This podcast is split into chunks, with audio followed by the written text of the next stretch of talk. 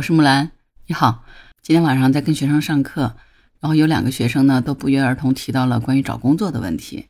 看起来找工作这件事是当下挺多人都挺关心的事情的，所以咱们就聊聊这件事儿吧。你知道的，我原来不是在企业里面做 HR 嘛，做了好多年，所以关于找工作这件事儿，其实有挺多朋友和学生都会来跟我聊一聊的，觉得我的意见还是比较中肯和可靠的。今天的学生就跟我讲说，觉得现在找工作非常难。好像经济不是很景气，当下公司里的工作觉得做的不是很开心，想换一份好的工作，但是呢，感觉好像不容易。还有一个学生，他是刚刚学校毕业，刚刚面试了几家单位，就觉得不是很满意，要么就是他看不上人家，要么就人家看不上他，所以也正在纠结当中。就问我什么观点哈？我想说，其实找工作就很像找对象。然后我就原来在企业工作的时候。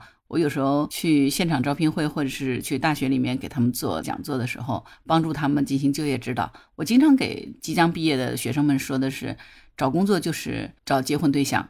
就如果你要把它从这个角度来看的话，你会发觉工作也好找也难找。但是呢，如果你用这样的态度去找工作呢，你能够找到的工作一定是你喜欢的，并且能够长久干下去的。为什么说找工作和找对象就有很多相似之处？哈，你看找工作和找对象，它都是需要人介绍的。但目前来说，咱们找对象的圈子就越来越窄了。想要找到靠谱的结婚对象呢，基本上都是需要人脉介绍的。那介绍对象的，一般来说都是同事、同学，比家里的亲戚、家人要靠谱。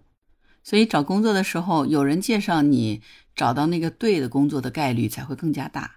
找对象可以在网上走，你找对象你可以上世纪佳缘、百合网，对吧？然后你找工作呢，其实就是上智联、前程无忧，包括 Boss 直聘。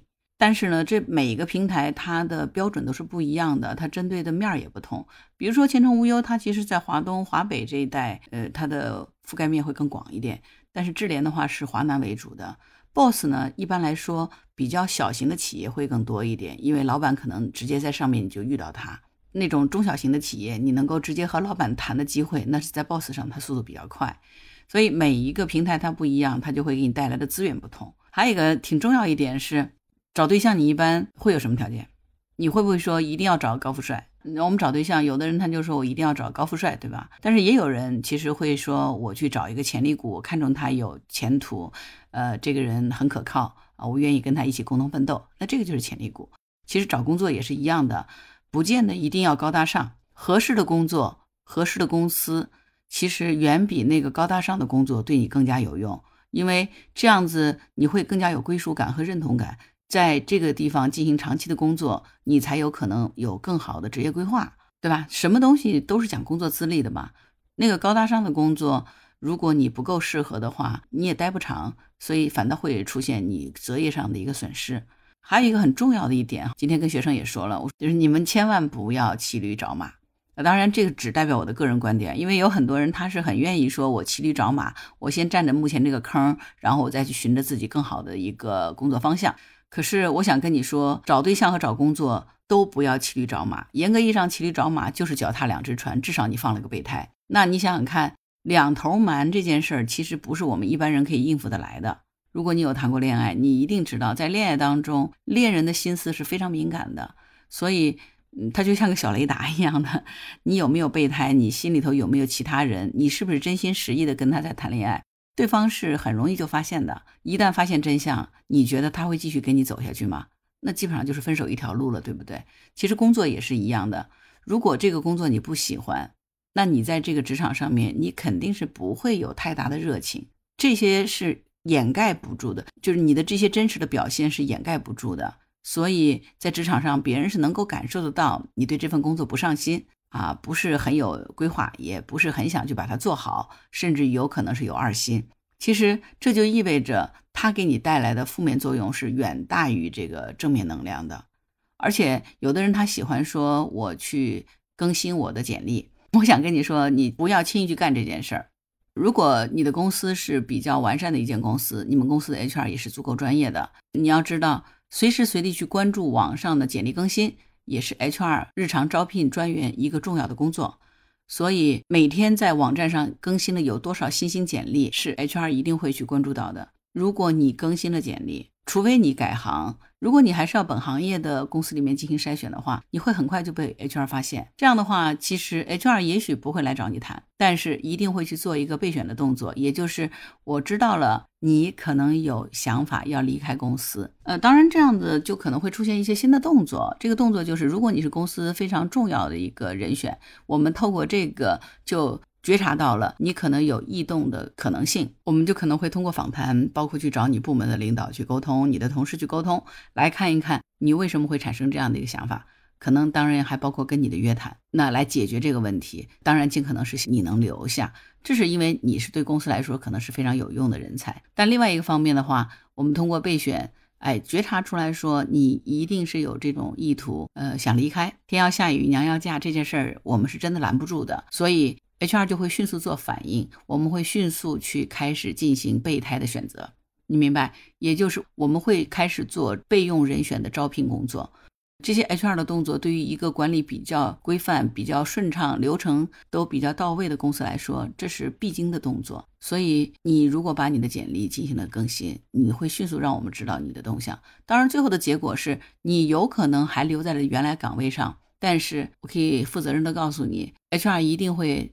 悄悄地对你进行了标记，我不知道别人怎么做，反正我曾经服务的公司，我领导的部门，从来都把这件事作为非常重要的一项工作去进行考察的。因为 HR 的工作就是要帮助公司把人的工作安排好嘛，人才啊是最不可捉摸和最活跃的，真的，他不是完全按照你的既定目标和你已经制定下来的方针政策去走，甚至于说他都可以合约。给你直接毁约或者解约，这是很正常的事情。HR 就一定会去做这些工作。那对于我们来说，我们的业绩就是人员稳定、持续发展、组织建设，以及不断的招录新鲜血液，然后优胜劣汰，这就是 HR 的工作目标嘛。所以你作为 HR 的工作对象来说，你如果真的骑驴找马，然后脚踏两只船。总是想着有备胎这件事儿，就是不仅它会影响你在工作当中的一个职业发展前景，其实你不知不觉有可能就上了 HR 的黑名单了，这是真心的哈。而且还想告诉你的是，不同公司的 HR 之间会有自己的渠道进行背调或者是进行一些沟通，所以你真的是不见得知道你新去的那间公司是不是有可能跟你目前公司的 HR 是认识的，你真的不知道。所以这个事情脚踏两只船。骑驴找马这件事儿，我是劝你一定要慎重，这个非常重要哈。这损失的都是自己的。当然，还有一个很重要的一点，就是找工作你都不能病急乱投医，必须要多加分析，他是比较负责任的。也切记你在中途换来换去，他是非常伤元气的。你才有可能把你在这间公司的资历进行累加，你得到的升职发展空间和晋升的通路，它才会是倍增的。如果你在一家公司待的时间非常短啊，有时候一年都不到。你看似你工作经历已经有十年了，但是你换了八间公司。我可以负责任的告诉你，反正我看到你这样的简历，我基本上是不会用你的，除非是你是那种你招募的岗位本身就是按照项目完成的时间为合同期限来进行的招募工作。呃，那个项目它就是六个月结束了，那结束你的合同。除非是这种特殊情况，正常情况下你在一个公司连两三年都没做满。一年就跳了，实话说，你还没有来得及了解情况你就走了。对于公司来说，它是更渴望人员的稳定。对于频繁的跳动来说，不仅是你的损失，也是公司巨大的损失。所以，对于那种频繁跳槽的人，我们是会对他的整个职业能力提出质疑的，因为相当于任何一个地方，你还没有摸清楚状况，你就离开了。那你能创造出什么样业绩呢？企业是非常现实的，招募员工过来发那么高的薪水给你，满足你所有的想象和欲望，其实是希望你给企业创造更大的利润，这个利润绝对超过你的薪水所得，对不对？这个我想也没有什么好说的，应该都明白。找工作换工作都要慎重啊，不要轻易换来换去。当然，可能在某些人眼里头来看，说换工作跟换老婆也没有什么了不起嘛，说换就换了嘛。是不是？我有一个朋友，我认识的就结了四次婚了，好像也没啥事儿，是不是？他就觉得挺好的，因为没娶一个次老婆，就娶的更年轻一点。但这是有个前提的哈，这兄弟他身家比较厚嘛，他就喜欢年轻小姑娘，当然也有大批的年轻小姑娘来扑过来，这就很像在找工作的时候，他就是一个优质的公司他不乏各种各样高素质的求职者奔向他，所以店大欺客，对不对？他不在乎嘛？那你这个员工不行，我就换掉你，有更优秀的员工会来顶替你的。哎，这个就是一个很重要的现象啊。还有一个呢，挺重要一点就是，你想你找对象，如果你只是喜欢对方，只是单恋，你觉得对方会跟你结婚吗？那找工作也是一样的，肯定的。那你你如果只是单恋对方，你觉得对方会跟你结婚吗？那肯定是不会嘛，对吧？一定是双向奔赴。所以找工作和找对象是一样的，都需要双向奔赴。就是我前面那个学生，他不是就苦恼吗？他看上的人家没看上他，人家看上他，他又看不上人家。所以呢，你喜欢的他也得喜欢你。公司给你的 offer，你可以选择不去。但是呢，你很想去这家公司，人家公司不给你下 offer，你也没办法。所以只有双向奔赴，两相匹配，才最终能够走到一起。我不知道你看了鲁迅，所以其实还有一个呢，就是找工作，我们找对象的时候，我们不会只看对方长得好看，对吧？有没有说我因为哎，就对方就长得很好看，一双眼睛水汪汪啊，然后身材高大，看上去特别的帅气，我就决定嫁给他了？我们一定是看除了相貌堂堂、貌美如花，我们可能还要看他的品性。还要看他的学历背景，还要看他的家庭出身，这种综合条件来看。所以呢，其实找对象和找工作也是一样的，我们会多方面考量，并不是只是薪水。如果只是为了一份薪水去找这份，呃，如果只是因为薪水高而去做一份工作，你会发觉持续让你在这份工作上做下去的动力是非常之小的。啊，这个根据我多年的。工作经验就根据我自己多多年从事 HR 的这个经验来看，只有对工作充满热情，是我们持续在这个岗位上能够干下去的最大的动力。这就好像是学习一样的，如果你对你所学的学科充满热情，那你的这门功课一定不会太差。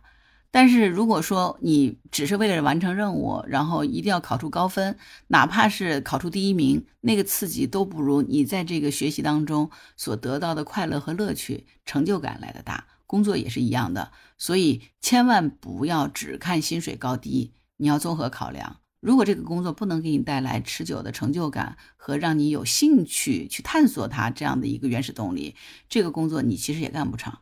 那干不长的工作就意味着你还要再去找工作，对吧？啊，还有一个就是过那个熊瞎子掰棒子嘛，就掰了一个棒子，然后就扔了，就总想着我还要去等下一个，总觉得下一份会更好。但是等到你走出整个玉米地，你会发觉你手里什么也没留下，所有的棒子掰一个扔一个，掰一个扔一个，其实没有下一个更好。当下如果经过综合判断，给到你 offer 那个就是最好的。所以千万不要就是轻易的放弃一个给你下了 offer 的公司，因为你能够去选择他，并同时跟他做面试，他也能够通过对你的考核，你们已经在很多方面严格意义上是匹配了。除非这间公司你通过面试，你发觉他完全不是你的菜，因为雾里看花，沟通过以后发觉他不行，那是另当别论的。所以不要轻易的放弃一份 offer 啊。嗯，还有一个想跟你说，就是有句老话说，男追女隔座山，女追男隔层纱。还有一句话叫什么“好女怕缠郎”，但是其实工作可不是这样的。就一个人不喜欢另外一个人，他一定是有坚定的不喜欢的理由的，他是很难被感动的。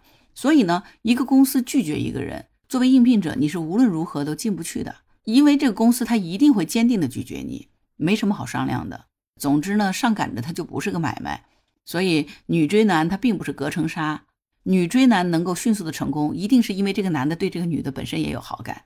只不过一直没能开口，或者有什么顾忌，结果一看，哎呀，这个女生主动了，我赶快答应吧，这就是真相。如果他真的对这个女生不感冒，你随便怎么追都是没用的。还有一个呢，就是找对象，就咱们要看家庭背景，就是我们就说最好是要看看对方的父母什么样，是不是？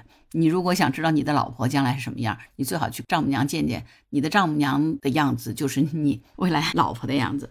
这里就讲笑话了。我记得我们家少年小的时候，就几个家长，我们关系还不错嘛。那有其中有个家长，他们家小姑娘长得很好看。我们有几个男生的家长就经常就开玩笑说：“哎呀，你们家姑娘真好看，将来啊，就咱们做亲家吧。”所以那天有个家长就跟我说，就意思他们家也是个儿子，我们家也是个儿子，说到时候咱们两家可得争一争，看谁能把他们家姑娘给娶到家哈。就当时是在开玩笑，我说那是得好好争争的。我说能娶到他们家姑娘，那可真是很好哈。哎，这家长们就胡说八道。然后你知道，我先生回到家以后，就跟他讲这个事儿，开玩笑嘛。我说，哎，今天怎么样了？我们跟另外一个家长是说呢，哎，我们倒是长大了，如果情投意合，哎，他们家姑娘也挺好的。我先生说了一句话，你知道吗？说不可能。我就觉得男人啊，要真的有时候比女人更加清楚和理智。他说的原话就是：“不行，你看看他妈妈，我就知道了，他女儿将来就是他妈妈那样。我们儿子可不能娶个那样的老婆。”我后来一想啊，真的是正确啊，不是说那个女生她妈妈是不好或者怎么样，她妈妈是一个非常好的一个女性，特别温和。人也是在政府机关工作，就大学毕业在政府机关工作，非常正派。然后人也是很温和的，同时呢非常顾家，真的家里头里里外外的就是操持家务啊这些，特别善良的一个女性哈。但是我先生就说不行，她是一个胸无大志的人，因为他说那个妈妈她就是非常安耽于小日子的，家里条件也不错，所以他就是一个胸无大志的人，所以他对于孩子的教育一定是哎读个书，将来呢。安安丹丹的找一份稳定的工作，家里呢父母就给你帮衬着，咱们就过着自己的小日子就行了。他说这个跟我们的想法不一样，我们儿子肯定不是要过那种老婆孩子热炕头那种小日子的男生，他是将来是要振翅高飞的孩子，这肯定不合适。啊，我就觉得我先生说的真的是很有道理。现在十几年过去了，我们一直按照既定的方针鼓励孩子去追求他的梦想，但是他们家的确是不太一样，他们就觉得孩子只要。成绩上过得去，开开心心就好了。将来上个大学，然后如果可以就考个研，毕业考一个公务员，或者是考一个教师，这样子稳定工作就行了，安安淡淡的守着家，再结婚生孩子，我给你照顾孩子就可以了。结果这个女孩子其实她也很有天赋，也很有天分，但是最终她上了国内的一所二幺幺的学校嘛。我那天有看到她和她的妈妈，真的她越来越像她的妈妈了。但是呢，她不像是一个二十多岁的充满着梦想的小姑娘，而是更接近于一种中年妇女的这种平和气质。真的是女大十八变，已经变得跟小时候非常不一样了。这样的话，我们家少年，我觉得肯定是跟她走不到一起的，因为他们的价值观肯定会有很大的冲突。这就应了那句话嘛：如果你想看一个女生怎么样，你就去看一看。她的妈妈怎么样，你就知道那是你老婆未来的样子。当然，你如果想去看一个男生，他将来会成为什么样的丈夫，那你去看看他的父母，看看他的父亲什么样，那他有可能将来也大体跟那个差不多。这就是我们说家庭背景很重要，所以找工作我们也一定要是看公司的实力的，不要只看这个门面上好不好看。而是他的真正的实力，他在行业内的背景，公司成立的时间，它的规模，甚至于公司的战略会将来走到哪个方向都很重要。我们是要和公司在一起捆绑的。如果这个公司不能发展下去，你再有才能又如何呢？你也只有被动下岗这一条路嘛，对不对？公司它歇菜了，你除了拿到补偿金，重新又开始找工作，你还能怎么选择呢？你没有办法选择了，对不对？那最后一点呢，就是对于找工作这件事儿，我觉得。非常非常重要，你一定要看看那个公司的价值观是不是跟你一致，这就是找对象最重要的一条基本准则了。找对象的时候，我们可能会去看对方的价值观，对待金钱的态度，呃，对待老人的态度，他的世界观，以及对待规则等等一系列态度，以及为人处事。那你在公司里头其实也是一样的，有的时候公司会有一些你看不到的潜规则啊，这个潜规则不会写在公司的制度里面。我曾经有一个朋友，他的公司。那公司的待遇非常好，然后公司呢在近郊的部分，但是呢公司包吃，公司班车接送，他们有自己的农场，所有的员工都可以以成本价格买到无污染的、无公害的农产品，特别福利也是非常好的公司。但这个公司就只有一个问题，什么问题呢？这个公司就是提倡所谓的加班文化，就是所有的基层以上管理干部人员，他们是每天晚上六点钟下班。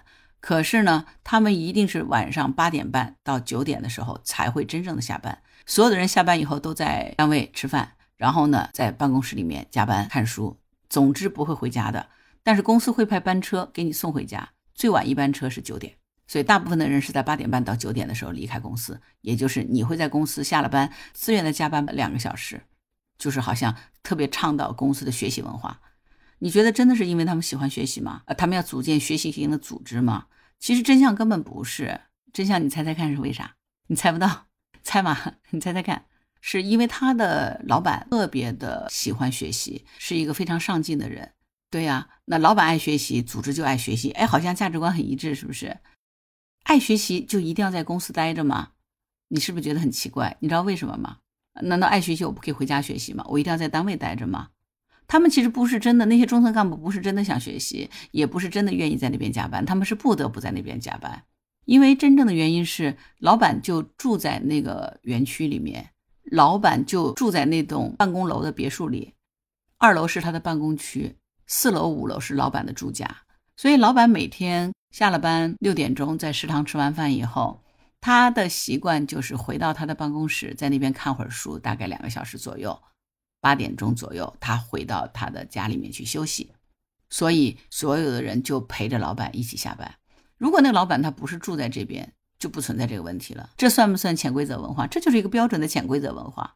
那我想请问你，这样的公司你要去工作吗？反正我的答案肯定是 no，因为它违背了我的很多初衷。我真的是为了一份高薪的收入。而不得不去在那边假装很爱学习而已，但是有的人他可能就愿意，但是这样的公司他真正学习了吗？可是我觉得我认认真真做八个小时的工作，早上八点钟到下午六点钟，我可以工作，我需要加班，不要你说我也应该加班，但是我明明已经工作完了，因为不好意思离开，老板都在，我就不能回家去处理家务，有自己的个人生活，我觉得这是我不能接受的价值观，所以这样的单位我是不会去找的，对不对？所以，你知道你为什么找不到工作了吗？嗯，不是因为你的能力不足，其实是因为你的思路和你的方法出了问题，所以你总也找不到你合适的工作。我们就简单一点吧，就像找对象一样的去找工作吧。我相信你一定能够找到好工作。如果你用这样的方式找工作，我相信你会体会到工作中带来的愉悦感和幸福感。这个才真正是作为职场打工人最大的快乐了。从工作中感受到幸福，那我们的职业生涯就一定会发展的非常顺畅。好了，今天就聊到这里。不知道啰啰嗦嗦这么多，是不是能够帮助到正想找工作的你？如果能够有所帮助，那我就最开心了。如果你喜欢我的栏目，就请给我关注、点赞、评论、转发、五星好评吧。你的支持对我来说真的很重要。谢谢你。如果你喜欢我的节目，就请一定点赞、关注、订阅、转发和评论，好不好？呃，你的这个支持对我来说太重要了。如果你喜欢木兰呢，也可以加入木兰之家，请输入木兰的全拼下划线七八九就可以找到我了。好啦，今天就聊到这里，我是木兰，拜拜。